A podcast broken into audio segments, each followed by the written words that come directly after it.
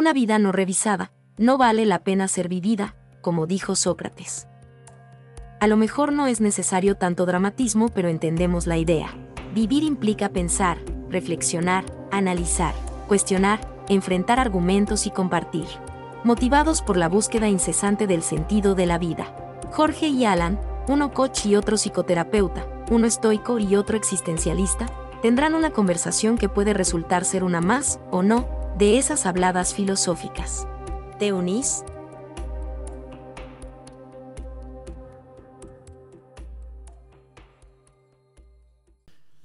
Tengo dos. Eh, el dolor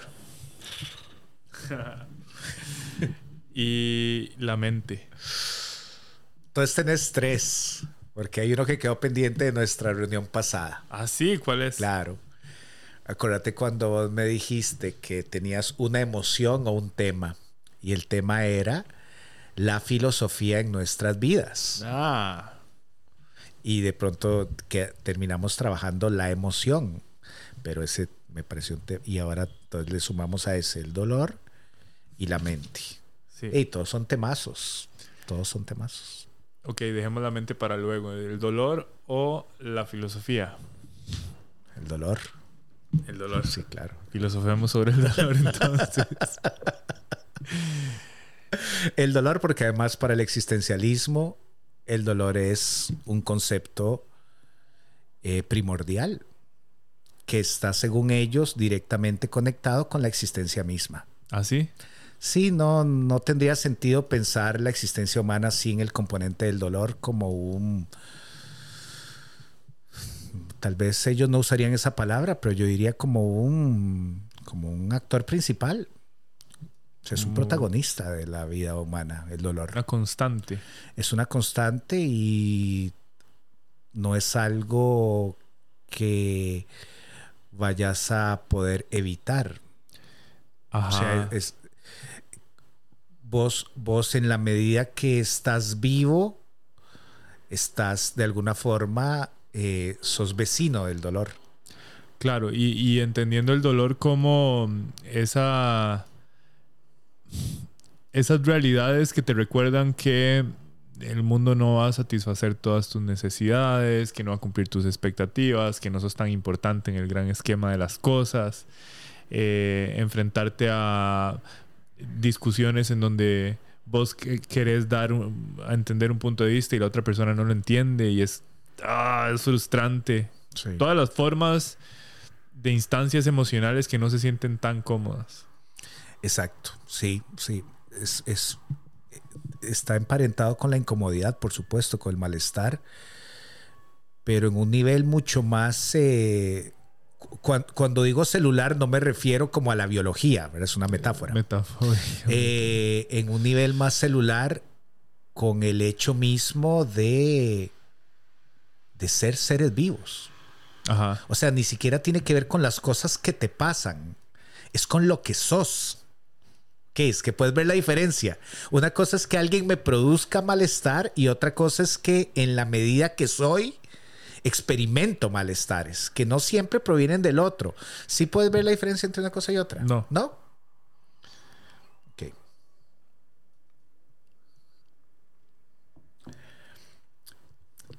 Me, me refiero a la diferencia entre los dolores que proceden de la realidad o del mundo exterior y los dolores que proceden de tu mundo interno. Ajá. E- Eso que estoy subrayando ahí es que nosotros somos atacados, y lo entrecomillo, desde dos flancos. Desde nuestra psique, bueno, o el alma, o el espíritu, o el inconsciente, o como la categoría que querrás utilizar, y también desde afuera. O sea, vos podés, en tu deseo de, de, digamos, de experimentar menos dolor, puedes cuidarte de los hábitats en los que vos solés vivir, pero no puedes evitar tu mundo interno. Ah. Y ahí hay dolor. Y ahí hay dolor. ¿Verdad? O sea, y bueno, ves que ahora yo cometí el error y por eso me frené y eché para atrás un poquito y me, me fui por otro lado. Pero es- estoy seguro que nuestros amigos tienen clarísimo eso, que no está de más diferenciar el dolor del sufrimiento. Ah, que eso es algo duda. ya bastante cliché y que, bueno, se- Eh, pero es importante hacer la distinción. ¿verdad? Que una, una cosa tiene que ver como con algo que sucede y otra es como con la depositación que yo hago, o sea, con el modo en el que yo me involucro respecto a lo que me está sucediendo. El sufrimiento tiene algo que ver como, no, no, no sé si con una decisión, me parece una palabra gigantesca, pero sí por lo menos como yo me siento eh, convocado. Digamos, el sufrimiento tiene que ver como con una apuesta, tiene que ver como, como, con yo ahí. El dolor no, el dolor es, es algo que no podés eh, eludir.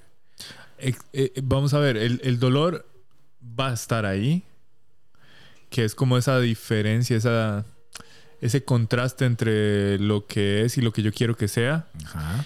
pero el sufrimiento es negar esa realidad, es como, no es, como vos decís, tampoco creo que sea una decisión, pero sí es una opción, o sea, yo puedo llegar y tomar el camino de aceptación, y sí, me dolió, y acepto, pongo fin al rechazo de, de lo que es.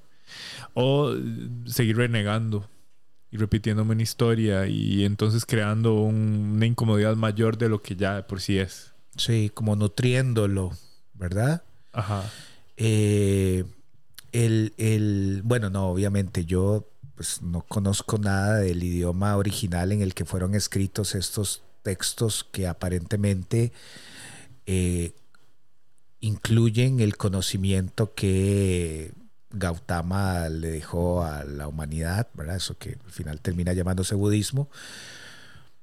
Pero hablando de las de lo que ellos llaman las cuatro nobles virtudes, que es como, como, el- como las bases, ¿verdad? Sobre las que se sostiene su cosmovisión, creo que puedo decir.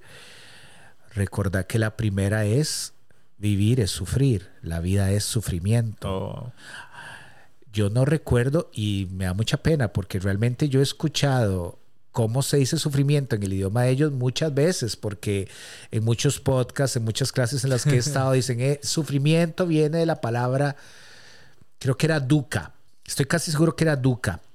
Eso es, eso es eh, pa- eh, pali.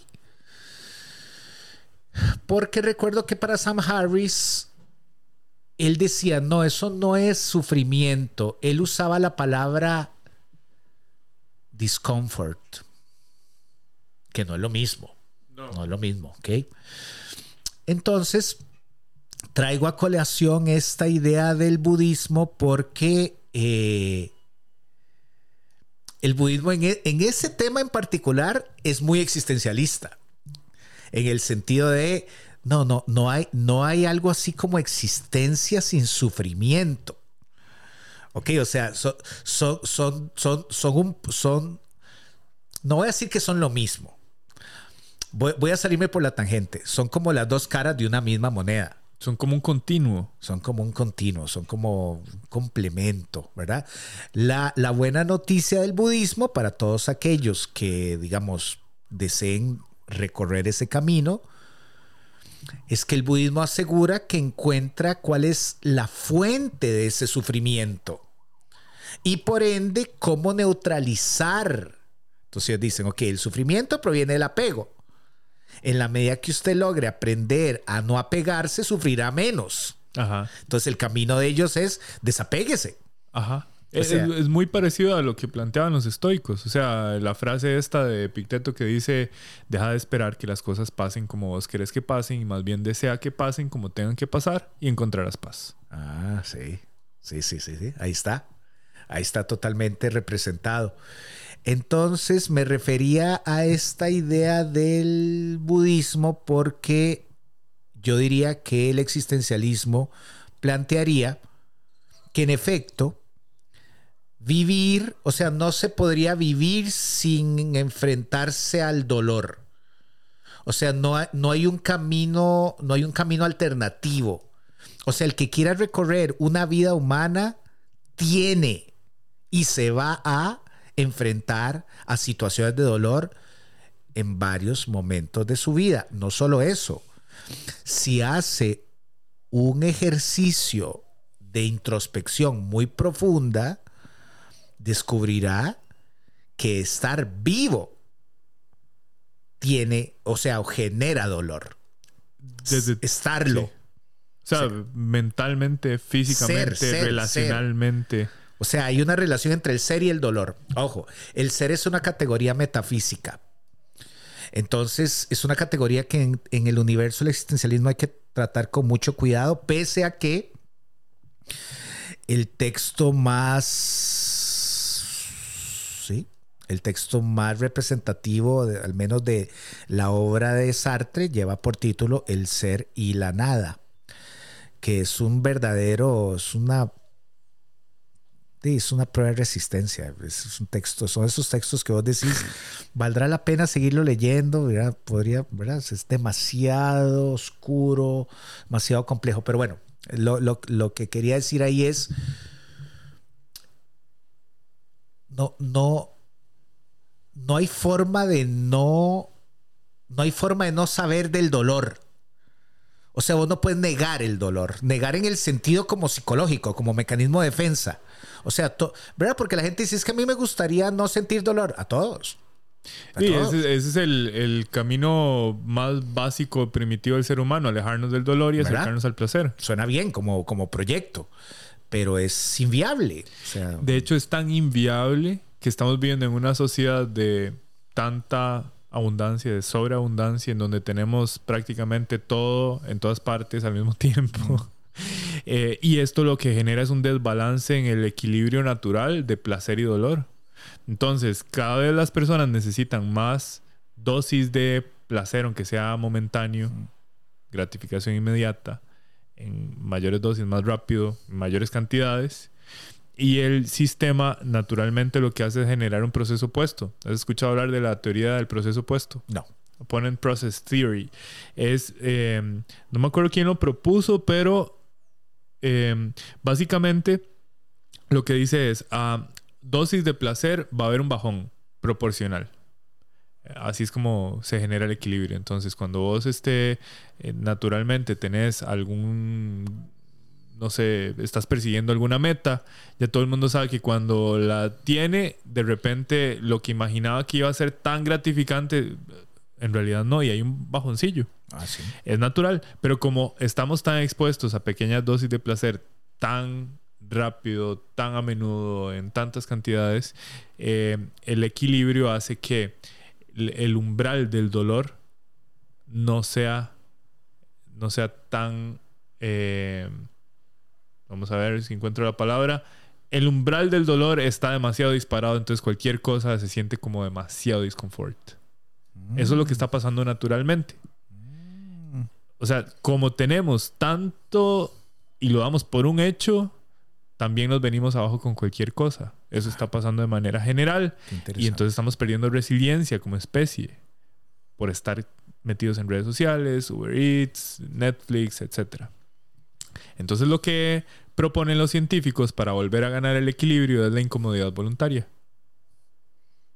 Ah, ¿Qué es lo que vos propones? Yo lo he visto en tus newsletters y en- Ajá, y que venían proponiendo los estoicos y que no dudo que también los budistas lo, lo- lo hacían. O sea, cuando pensamos en un retiro de vipassana, Sí. eso es una incomodidad voluntaria. Son 10 días de no hacer nada más que sentarte a meditar en compañía de vos mismo. Eh, y si Jamás duele, lo haría, Jorge. se queda. Por cierto que escribí y, y me aceptaron. Sí, entonces próximamente estaré yendo a... No vas a poder grabar en esos días. No, ahí si saben que me desaparecí es porque estoy meditando. O sea, te tienen que aceptar, digamos. sí, uno tiene que hacer ahí una eh, propuesta. De Eh, por qué quieres hacerlo. Exacto, exacto. Y, y cuál es el estilo de vida y cuál es el background y todo No eso. te han dado fechas. Eh, sí hay una fecha, pero es que esa fecha depende de un proyecto que estoy trabajando. Entonces, eso es lo que me tiene ahí como dudando de si voy a poder ir en esta oc- ocasión o si no. en Con otra. tu esposa. Voy a ir solo. Sí, mi incomodidad voluntaria es mía. Ok. De hecho, sí, mis locuras de ese nivel son las hago solo. Wow. Sí, bueno, todo esto es porque eh, si nos vamos a la historia evolutiva, los seres humanos estamos más acostumbrados a el dolor que a esta comodidad con la que gozamos hoy. O sea, nuestro sistema biológicamente no ha avanzado tanto como para estar acostumbrados a esto. Qué bueno. Y entonces después nos preguntamos por qué hay tanta depresión, por qué hay ansiedad, por qué la gente procrastina, por qué la gente quiere lograr así su máxima versión, pero de repente se encuentra metido en redes sociales. Ajá, no es tan fácil. La fuerza de voluntad para sobreponernos a todos estos estímulos no es tan fuerte. Entonces ahí es donde nosotros tenemos que empezar a tener prácticas, o más bien la invitación es a tener prácticas para volver a lograr el equilibrio interno entre el umbral de placer y dolor, o el, sistema de placer y dolor. Porque si entonces las dopaminas, que es el químico que nos ayuda a perseguir, a sobreponernos a los obstáculos, no va a estar a nuestra disposición. Wow, muy sofisticada la teoría y me parece que explica bastante bien lo que está sucediendo en estos momentos. Me parece realmente muy, muy acertada. Lo que quería proponerle a nuestros amigos es que si realmente desean leer autores que hayan colocado el dolor como, casi me atrevería a decir, como la característica esencial del humano, solo tienen que dirigirse a la obra de Soren Kierkegaard o a la de Arthur Schopenhauer. Y ahí, ahí van a entretenerse un buen rato, porque... La felicidad según Schopenhauer, ausencia de dolor. porque realmente son autores que sintieron que había que hablar de eso, o sea, que, que se estaba de algún modo ocultando algo humano y que les parecía nocivo no hablar de eso. O sea, les parecía como... ¿No les parecía elegante que la, que la filosofía solo se dedicase a hablar del, del movimiento, del avance, del, ¿verdad? Y él dice, ok, pero hay, falta, falta, y el texto. Claro. Entonces hay un texto Kierkegaard además es un autor muy interesante porque él era un cristiano muy devoto. Entonces, eh, hay, como, en él hay como un sabor teológico cuando él está hablando del dolor, porque también, y esto lo estoy hablando desde un lugar de total desconocimiento, el dolor tiene un lugar para el cristianismo. O sea, no, no en vano el maestro de maestros de ellos, bueno, ok, nada más revisen cómo terminó esa historia. Alguien diría, no termina así, termina resucitando, claro, pero previo a eso, si ustedes recuerdan la película Mel Gibson, ¿verdad? O sea, recordarán la clase de, de, salvajismo con el que fue tratado. Entonces, lo que estaba diciendo es que el Tratado de la Desesperación, que es el texto que se me viene así como inmediatamente de Kierkegaard, es un texto desgarrador, porque vos lo que lees ahí es a alguien tratando de hacer las paces con el hecho de que siente mucho dolor en muchas, por muchas cosas y un buen número de ellas internas. Y en el caso de Schopenhauer, de hecho, ya lo, ya lo hemos mencionado, pero en YouTube hay canales tan interesantes que pueden sintetizar las ideas principales de estos autores, ¿verdad? Eh, hemos mencionado algunas. Eh, School of Life. Eternalized, creo que se llama uno. Eh, like Stories of Old, me encanta. Y bueno, habrán otras por ahí. Academy of Ideas es una también. Hay varias ahí. Pero bueno, eh, me salgo nada más. Esa era una acotación porque yo sé que a nosotros nos sigue gente que tiene el hábito de la lectura igual que nosotros. Entonces, siempre es interesante acercarse a eso no, no con el deseo de darle la razón, no, no, nada más como de, de entender por qué esos autores siguen siendo importantes al día de hoy. El dolor entonces pareciera que es intrínseco a la experiencia de ser un humano. Yo creo que es, así. Eh, y, y, vamos a ver. Es que negarlo nos, nos aleja de, de vivir una vida plenamente humana que implica que nosotros podemos sobrepasar el dolor, o sea, superarlo, aceptarlo y a partir de ahí inclusive crecer. Y entonces nos damos cuenta de cómo es que las historias que resultan más inspiradoras, que, que por cierto es una fórmula que se repite constantemente, tiene que ver con cómo un ser humano se enfrenta al dolor. Sí. Eh, y estoy hablando específicamente del viaje del héroe Claro. que vemos en Star Wars, en Batman, Spider-Man, en, en El Nuevo Testamento. encontrando a Nemo. O sea, está presente en todas partes. ¿Y por qué es que funciona esa fórmula? Porque nos recuerda de lo que somos capaces. Claro. Sí, sí, es como una invitación a...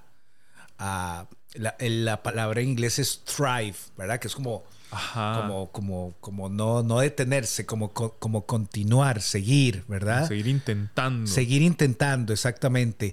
Eh, un, un- esto lo dijo Freud y luego lo dice un profesor muy respetado, eh, psicoanalista muy reconocido, Juan David Nacio. Pero Freud en algún momento dice que eh, nunca estamos... dependerá la traducción, pero bueno, ahí, ahí va, ahí va, digamos, la que yo recuerdo. Nunca nos, nunca estamos más expuestos a la miseria humana que cuando amamos, dice Freud. El profe Juan David Nacio va a decir, la mejor forma, el mejor modo de sufrir es amar. Bueno, eso suena muy epicúreo. que yo creo que viene en la tradición de Freud, básicamente por esta sensación de, eh, por esta sensación de, no solo de fragilidad, sino de exposición. Vulnerabilidad. Claro, esa es mejor palabra. Vulnerabilidad. Entonces, el psicoanálisis no tiene ningún reparo en asegurar que cuando vos te estás acercando al juego del amor, estás apostando por el dolor. No lo estás haciendo conscientemente, pero es, es un desenlace eh, totalmente esperado. Aún si la relación sobrevive. Sí, claro, claro. Es que es de todo. el- vamos a ver, lo hemos hablado en otros episodios. eh, Una relación se construye todos los días y no implica que es perfecta. Está lejos de eso. Ese no es el camino de la tranquilidad, Mm, mm, mm, mm. Pero sí es de mucho crecimiento, autoconocimiento. Hay muchas satisfacciones, pero definitivamente es como estarte enfrentando constantemente contra lo que es y no lo que vos querés que sea. Exacto. Los, los junguianos dirían, gracias al otro de la pareja, descubro aspectos de mi sombra. Ujú, No solo la sombra de mi pareja, la mía. ujú, ujú. Esos momentos donde, donde me vuelvo intransigente, esos momentos donde me vuel- me vuelvo agresivo pasivo, esos momentos donde no tengo paciencia, ¿verdad? Así que mencionaba a Freud y a Nacio porque suele pensarse el amor como ese espacio donde, ¿verdad? Donde nos convertimos en seres hiper fuertes y blindados y es probablemente lo opuesto. En el sentido, como vos decís, que si amás de un modo honesto, ya ahí te convertís en alguien vulnerable. Si amás de un modo safe, si amás de un modo así como poniendo dos fichitas, no apostando mucho, ¿verdad? O sea, comprando un pedacito al entero, no el entero, un pedacito al entero, ¿ok? Así probablemente, mm, aun si el desenlace es espantoso, no, el monto de dolor no va a ser muy alto. Pero si vos decís, yo voy a dedicarme a amar a esta persona, ok, o sea, voy a poner todas las fichas en este número. Y sí, las posibilidades de que te levantes de la mesa sin una sola ficha también existen. Y digo, hay temporadas donde es más probable que otras. Sin duda. Qué, interesante. Y vamos a ver. Una de las maneras en las que podemos lidiar con esto, o sea, es la aceptación. O sea, así es la vida. Y, y- y también confiar en nuestros recursos para que cuando llegue el momento vamos a poder seguir avanzando. La vida no se acaba. Es cierto, no es tan, no es tan bonito, no es, no es nada cómodo, pero bueno, es lo que es. Aceptación. Y luego el humor. Mm. Cuando nosotros utilizamos el humor para ver una experiencia previa, lo que se sentía muy feo, ahora resulta gracioso. Y es la experiencia humana, o sea, es un, un ser que tiene las probabilidades en su contra, con recursos limitados y totalmente falibles, luchando por lograr algo que no tiene. ¿Qué tan gracioso es eso? Me encanta. Me encanta porque lo puedo conectar con algo que podemos dejar para otro día, pero nada más lo vamos a dejar acá tirado como en nuestra mesa para recogerlo en otro momento, que es una serie de estudios que he estado revisando, no hace mucho, tengo como una semana estarlo revisando. Ah, he estado leyendo estudios sobre los efectos de las dating apps. Ah. Y me ha llamado la atención cómo los que sí llevan muy parametrizado lo que están consiguiendo, no me refiero a nivel de usuario, sino a nivel de creador de la aplicación, han logrado, por ejemplo, observar que las mujeres, en general, las mujeres heterosexuales, ¿ok? Eh, le dan un alto valor al sentido del humor de ah, los sin tipos. duda. O sea, lo ven como realmente un criterio que en la medida que esté bien presente ya le da un brillo particular al otro y por ende, si no está ahí, puede tener un montón de otras virtudes y no termina siendo tan llamativo. Eso me hace pensar, vamos a ver si me da la razón, porque eso lo podemos conectar luego con el tema de la mente en otro episodio. Pensar el sentido del humor como una inteligencia es que es una inteligencia. O sea, ¿qué implica ver el lado gracioso? Hacer conexiones en donde alguien más no lo ve y hacerlo de una manera creativa.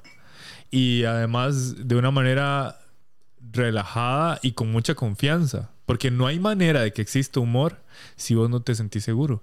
O sea, el humor existe cuando vos estás confiado, estás tranquilo, te sentís en un lugar en donde vos podés simplemente ser vos, auténticamente. Sí, sí, sí, qué bueno eso.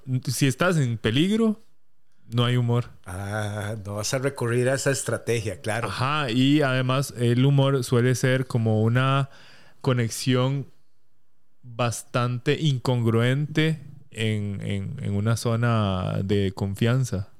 O sea, es como, vamos a ver si, si me llega algún ejemplo. Eh, no sé, como los típicos chistes de... Soy malísimo para los chistes, por cierto. Yo soy, yo soy un desastre también. Entonces dejemos esto para luego, pero básicamente son incongruencias en un espacio seguro. Eh, hay, hay un texto escrito por Freud bastante voluminoso y lo que tiene voluminoso, desde mi óptica, que nadie tenga que darme la razón, no tiene, nunca tiene que darme la razón, pero desde mi óptica, uno de los textos más aburridos del doctor, que llevaba por título El chiste y su relación con el inconsciente. Me acordé del texto porque él pone ejemplos de chistes que probablemente en alemán serán muy graciosos. pero cuando uno los lee traducidos, uno dice, ni siquiera entiendo porque esto sería gracioso, pero claro, es un problema de traducción y que también... Y el humor en la cultura. Freud no pasa la historia por ser muy gracioso, entonces bueno, también habría que ver con otro interlocutor, pero sí, él estaba convencido de que... Eh, de que el chiste me permite a mí, no, o sea, el chiste le permite, por un lado, emerger al inconsciente, una, ojo, que no soy yo. O sea, gracias al chiste, algo del inconsciente surge. Y además yo puedo utilizar el chiste como un recurso para conectar, o sea, para que vos oigas algo que no estoy diciendo explícitamente. Ajá. O sea, puedo, puedo velar información a través del chiste, pero en realidad te estoy diciendo algo. Nada más que lo estoy diciendo de un modo, digamos, como no, no categórico. Ajá. ¿Me entendés? O sea, el como indirecto. Claro. El chiste como... Sí, el sarcasmo es muy, digamos, tiene... Bueno, eh, el sarcasmo suele ser como muy agresivo eh, y, no, no, entraría dentro de mi categoría de, humor. Ah, Porque el humor es algo placentero, es algo que te ayuda a trascender algo que en otro contexto a lo mejor sería doloroso. Eh, no sé, se me ocurre ahorita, ya me llegó una idea. Ok, genial. Em, mi, mi, esposa y yo vamos a celebrar em, que, que cumplimos tres años de casados. Y entonces nos vamos a República Dominicana y estamos ahí unos cuatro días, todo pago ahí para relajarnos y todo. Para el último día eh, reservamos un espacio de eh, spa que incluye diferentes terapias Sí. con agua, con agua fría, agua caliente, de todo. Y cierra con, vamos cada uno por su camino porque hay un espacio para mujeres, otro espacio para hombres, pero al final cierra en un espacio en común. Ok. Eh, por alguna razón yo duro más, pero no demasiado, solamente unos minutos más. Cuando llego me dicen, hey, su esposa está por allá, usted deje sus cosas por aquí, ya se puede ir a juntar con ella en una piscina espectacular. Y cuando vuelvo a ver, viene Il toda mareada, con la mano en la cabeza y el- donde le veo el ojo está sangrando. Bueno, la cosa es que en ese momento fue sumamente impactante. Claro. Fue como, ¡ay, madre! ¿En qué momento pasó esto? La cosa es que se resbaló y pegó la cabeza. Ay, no. Este, pero bueno, cuando nosotros ya estamos contándolo con los amigos y todo, ya resulta algo hasta gracioso. Es como, en serio, madre, después de todo esto, ese es el final. Es absurdo, es una incongruencia. Sí, sí, pero ya sí. todo salió bien. Ok. No pasó a más. Sí me doy a entender. Sí, claro, claro. Ajá, son cosas que cuando uno logra entender la parte graciosa de la historia en retrospectiva, logra darle un nuevo significado y avanza. Mm, sí, sí, sí. Lo procesas, o sea, agarraste esa información y la procesas, la convertiste en una, en una anécdota. Pasó de ser algo doloroso a algo más bien que uno puede compartir. Es una y- historia. Y, reírse. y ¿verdad? reírse un rato. Ajá. Sí, yo una vez vi una camiseta, yo siempre me ando fijando en los en los estampados de las camisetas. A mí me encantan las camisetas, digamos, me encanta como la idea de coleccionar camisetas. Es- esa que está muy chiva. Eh, y yo una vez vi una buenísima que decía, malas decisiones hacen buenas historias. Estoy de acuerdo. Buenas anécdotas, creo que decía. No, sí, no me acuerdo, pero bueno, me parece. Ok. Eh, me gustó eso de separar el sarcasmo del humor. Yo he tenido que luchar contra mi propensión al sarcasmo. Mm. O sea, reconozco que si yo me suelto un poquito, como que sale ese aspecto oscuro en mí. Ajá. Digamos, no me cuesta mucho ser sarcástico. Me- me Sí, hay gente que lo ve como una virtud. Yo, la, No, no, no, la lejos que- de, lejos sí, de. no lo creo. No, no, no, no, no, no, no. O sea, tal vez me gustaría ser enfático en esto. O sea, el humor no tiene que ver con bullying, no tiene que ver No, con hacer no. sentir a alguien mal ni denigrar a otra No, no, no. Eh, el humor es algo que se disfruta en un espacio seguro. Sí, sí, sí, sí. Sí, reconozco que ese no es un lado que me enorgullezca, pero sí, eso está ahí. Nada más que trato de, he tratado con los años de que no, de que no aparezca. Ahora, ¿qué pasa con el dolor? Que si nosotros no lo aceptamos eh, y más bien renegamos con respecto a las cosas, eh, creamos sufrimiento. Mm. Y eso nos aleja de poder trascenderlo. Claro. Y, eh, y eso nos limita inclusive anticipadamente ante las cosas, porque por evitar el dolor entonces no asumimos riesgos, no asumimos retos, eh, tenemos el miedo al que dirán, tenemos, eh, empezamos a procrastinar. O sea, cuando nos tomamos la vida demasiado en serio, limitamos los recursos. Por Sí. eso es que es importante el humor y también darnos cuenta de que nuestra condición es naturalmente falible, la vamos a cagar, el dolor va a estar ahí y somos más que eso. Sí, sí, sí. Es que me parece que es una actitud estoica, De hecho, ¿verdad? de hecho. Eh, no, no quedar como paralizados ahí, entender que también hay algo al otro lado de él.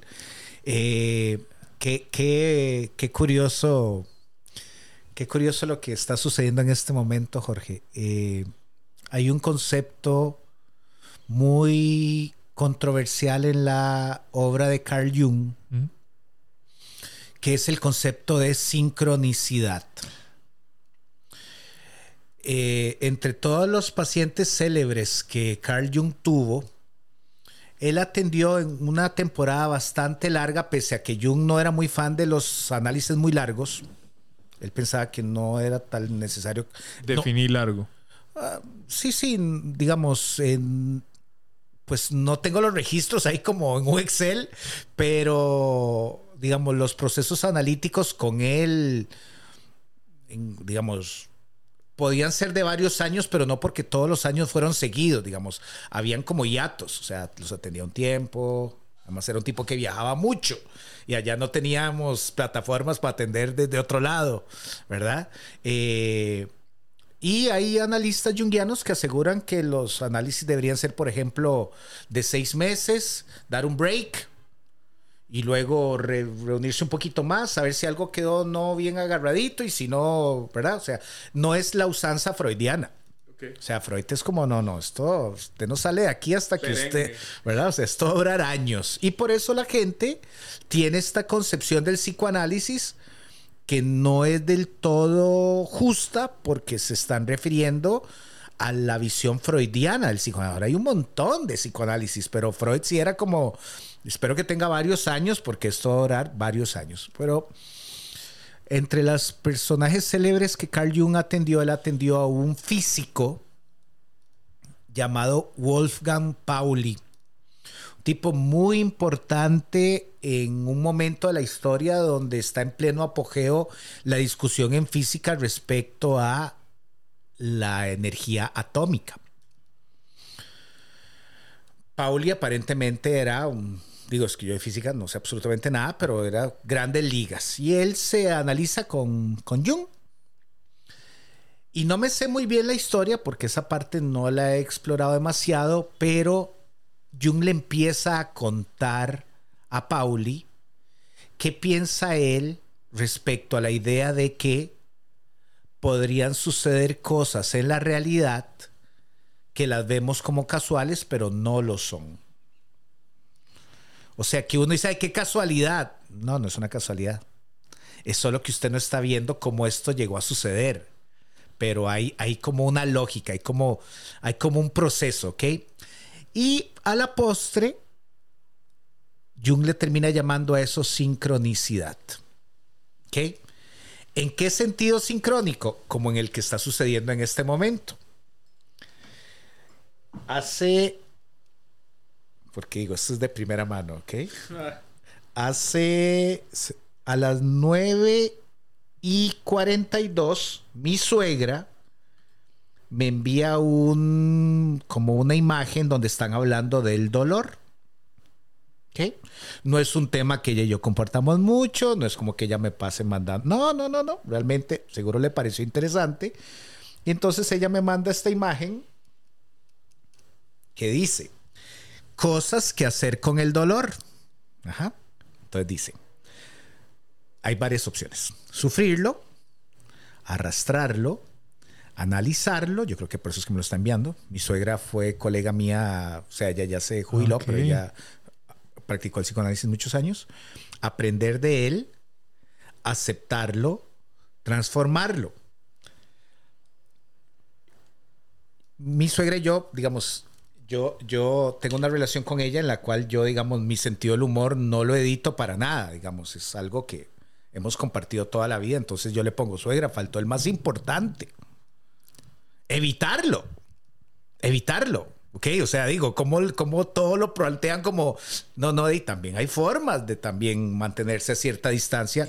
No, no, siempre podremos evitar el dolor, pero también yo creo que uno puede predecir escenarios. Es, una, es, una, función de la mente.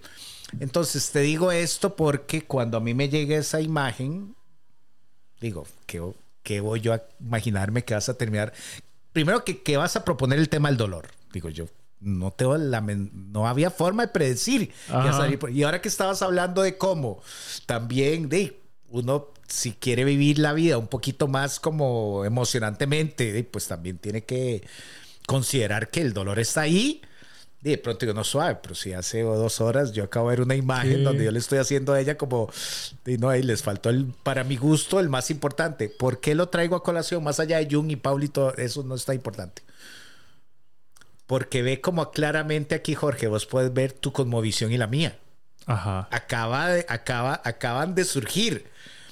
Vos, vos, digamos, vos no te vas a perder una experiencia aunque haya la posibilidad de dolor. Diríamos que tenés una personalidad más aventurera. Y lo hemos hablado en otros contextos. digamos, no es un descubrimiento de hoy. Ajá. Es una, es una confirmación, ¿ok? ve mi, ve mi cosmovisión. evitar. Alguien me dice, es que detrás del... Perfecto, perfecto, maravilloso. Pero se puede evitar. Bien por usted.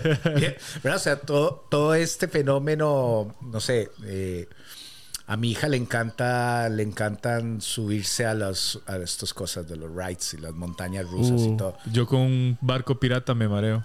O sea, yo no. Es que ni se me ocurre cuánto tendrían que pagarme para que yo lo intente. Ey, Alan, pero no vayamos muy lejos. O sea, lo que yo hago de inmersiones en hielo, Ajá. el ayuno prolongado. Sí, sí, sí. A mí me dicen, ¿pero a cuenta de qué? Exacto. O sea, ¿para qué? Y aquí viene la versión estoica de las cosas. A ver. O sea, si yo sé que el dolor va a existir, yo me preparo ante él. O sea, yo me anticipo para que cuando el destino me tome de frente no me agarre de sorpresa. O sea, que, que yo... O sea, no solamente creer que soy capaz, sino generar evidencia de que yo tengo el poder de que aún en circunstancias muy incómodas y, lo- y dolorosas puedo utilizar mis mejores recursos. Y entonces uno podría llegar y decir, ah, lo que comentábamos ahora en la mañana, de meterse en hielo tiene muchos beneficios físicos, pero yo no lo hago por eso, necesariamente. O sea, los abrazo, qué bien, tiene demasiados beneficios físicos, pero es para hacerme saber, esto no me gusta, es doloroso, y yo puedo estar ahí, decidir estar ahí y gestionar mi sistema nervioso y estar en una postura meditativa, racional, creativa, empática, aún en esas circunstancias el ayuno prolongado. Yo podría haber tomado el camino de aislarme y crear un espacio artificial en donde simplemente estoy tomando agua y listo. Pero esa no es la vida. Entonces, ¿qué decidí hacer? Continuar entrenando, continuar atendiendo. Le cociné a mi esposa. O sea, ¿por qué? Porque yo quiero enseñarle a mi mente que aún en esas circunstancias yo estoy bien. Entonces, de alguna manera, a través del dolor voluntario, me preparo para las sorpresas del destino. Y, eh, y- e implícitamente estoy queriendo evitar el dolor. Sí. Te estás preparando, te estás preparando para que el dolor no te, no te venza, ¿verdad? Yo quise subrayarlo en las personalidades porque realmente eh, nunca me he considerado alguien, digamos, arriesgado. O sea, yo más bien digamos, sería un safe player en ese sentido, ¿verdad? O sea, yo veo a la gente tomándose riesgos, no que no me haya tomado algunos, de alguien diría, hey, ser papá, casa-". claro, Total. pero, pero hay gente que hasta me atrevería a decir que va detrás de eso. ¿Ok? O sea, que quiere vivirlo. Y no me estoy refiriendo, digamos, a la categoría psicopatológica del masoquismo. No, no.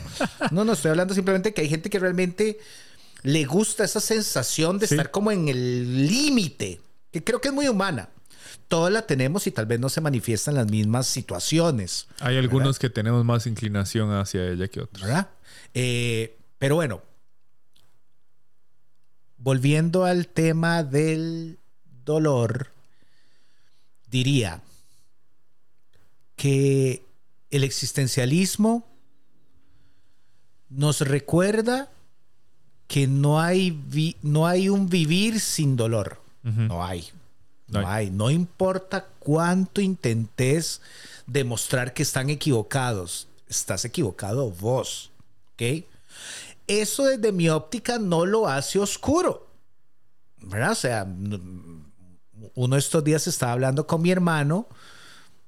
Algo me estaba contando y yo le decía, bueno, entre los dolores que vienen de camino, de un día nuestros papás se van a morir. Y la reacción de mi hermano fue como muy virulenta, como, de, de sí, se van a morir. Digo, yo me puedo morir primero que ellos, obviamente. No estoy diciendo que estoy seguro que ellos se van a morir. Digo que las estadísticas más o menos plantean que los papás se mueren primero que sus hijos, entonces muy probablemente los tengamos que enterrar. No es algo que desee, no es algo que celebre, no es algo que estoy como "Uh", que no. Lo que me hizo gracia fue la reacción de él como no lo diga. Ajá. No, no, de- no, es que lo diga o no lo diga va a suceder. Entonces ve que es es un dolor que además ni siquiera yo podría hoy cuantificar.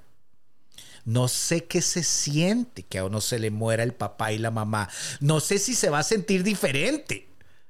¿Verdad? Porque digo, las posibilidades de que mueran juntos tal vez no es... de- pasa, pero tal vez no va a suceder así.